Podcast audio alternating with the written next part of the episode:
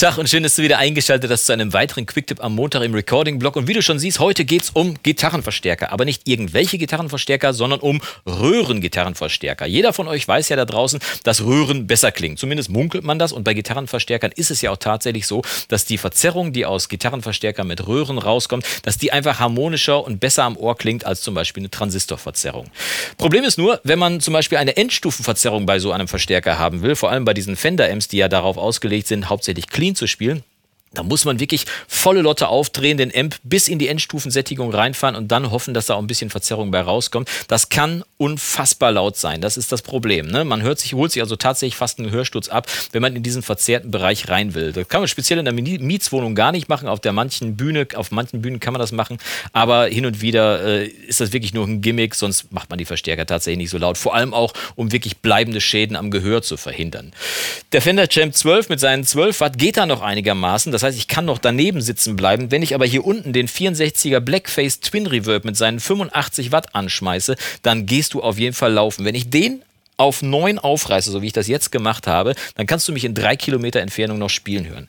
Das äh, liegt daran, dass hier diese Röhren da drin verbaut sind. Diese Röhre, die 6L6 GC, sehr leistungsfähige Endstufenröhre. Die schafft alleine 25 Watt. Hier im M schafft sie 12 Watt, aber hier unten schafft sie 20 bis 25 Watt. Mit dem Ergebnis, dass vier Stück von diesem hier unten im Twin Reverb zusammen 85 Watt Röhrenleistung abholen. Und das ist wirklich, das ist so unglaublich laut, das glaubst du gar nicht. Deswegen habe ich diesen Amp eigentlich auch seit langem nicht mehr angemacht, wirklich seit sehr langem, bis vor kurzem, als ich gestolpert bin beim Tube Amp Doctor auf der Homepage über dieses Wunderwerk der Technik, diesen roten Sockel und die EL84-Röhre, die da drin steckt.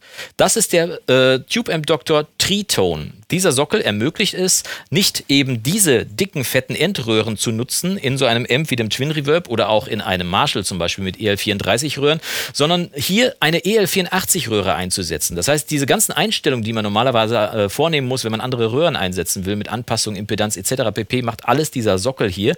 Und dann kannst du eine EL84 einführ, äh, einführen in den Amp und dann auch drin benutzen. Vorteil ist, diese Röhre macht als Pentode 20 Watt, 25 Watt, mal 4 sind ungefähr 80 bis 85 Watt. Und diese hier macht als Triode, also nur halb beschaltet, nur halbe Power quasi, macht die alleine 3 bis 4 Watt. Will sagen, wenn ich von dieser hier vier Stück im Twin Reverb einsetze, bleiben von 85 Watt noch knapp 15, 16 Watt übrig. Und das gibt mir die Möglichkeit, diesen Amp tatsächlich in die Endstufenzerrung reinzufahren und wirklich mal einen voll aufgerissenen Fender Sound zu holen. Aber jetzt kommt's. Äh, während ich daneben sitze. Also normalerweise, wie gesagt, würde dieses Haus einen Sprung zur Seite machen, wenn ich diesen Amp auf 9 aufreiße. Aber wir hören uns mal kurz den Unterschied an und ich bin mal gespannt, was du dazu sagst. Wie gesagt, man kann mit den Triton kann man äh, EL34 und 6L6 GC austauschen. Das sind halt die Endstufenröhren in dicken Marshall Amps oder eben in Fender Amps. Wir hören uns aber mal eben an, wie der Fender Champ mit einer 6L6 klingt, also wie ein wie ein Fender Amp normalerweise klingen sollte. Der ist auch aufgerissen, volle Pulle auf 10. Und davor habe ich jeweils ein Fathead 2 äh, äh, Bändchenmikrofon gepackt, damit du auch einschätzen kannst, was da passiert. Äh, das guckt direkt auf die Kalotte. Bei beiden äh, Amps guckt das direkt auf die Kalotte. Und ein Fender Amp klingt normalerweise so.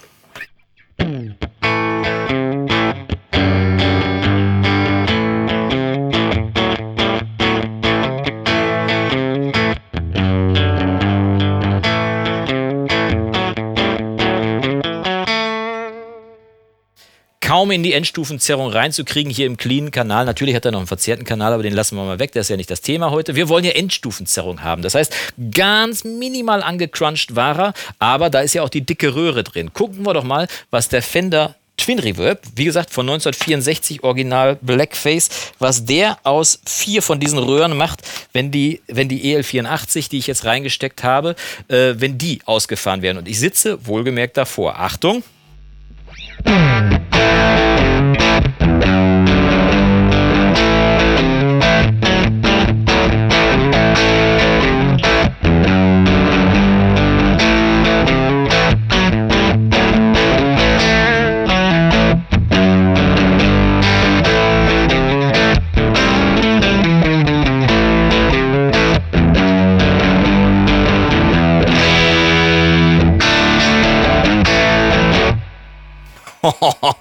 Alter Schwede.